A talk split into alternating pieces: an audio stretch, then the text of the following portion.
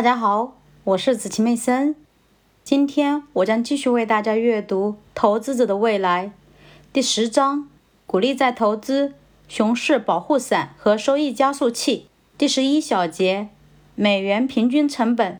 一些敏锐的读者或许注意到，通过鼓励再投资增加的收益数额，跟投资者采取单位美元平均成本投资策略得到的收益相似。美元平均成本投资策略是在市场上针对某一项投资见货的进行投资，如同鼓励再投资一样。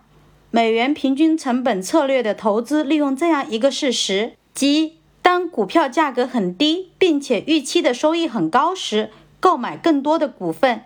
相似的，当股票价格很高，并且预期的收益很低时，购买更少的股份。美元平均成本策略。能够替代鼓励再投资策略吗？如果公司是长期的幸存者，答案是肯定的。如果不是，那么在价格下落时购买越来越多的股份将会是一个失败的决策。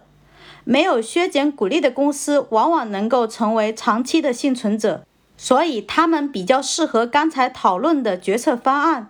股票的投机性越强，公司成为幸存者的机会越小。美元平均成本策略能够带来丰厚回报的机会也就越小。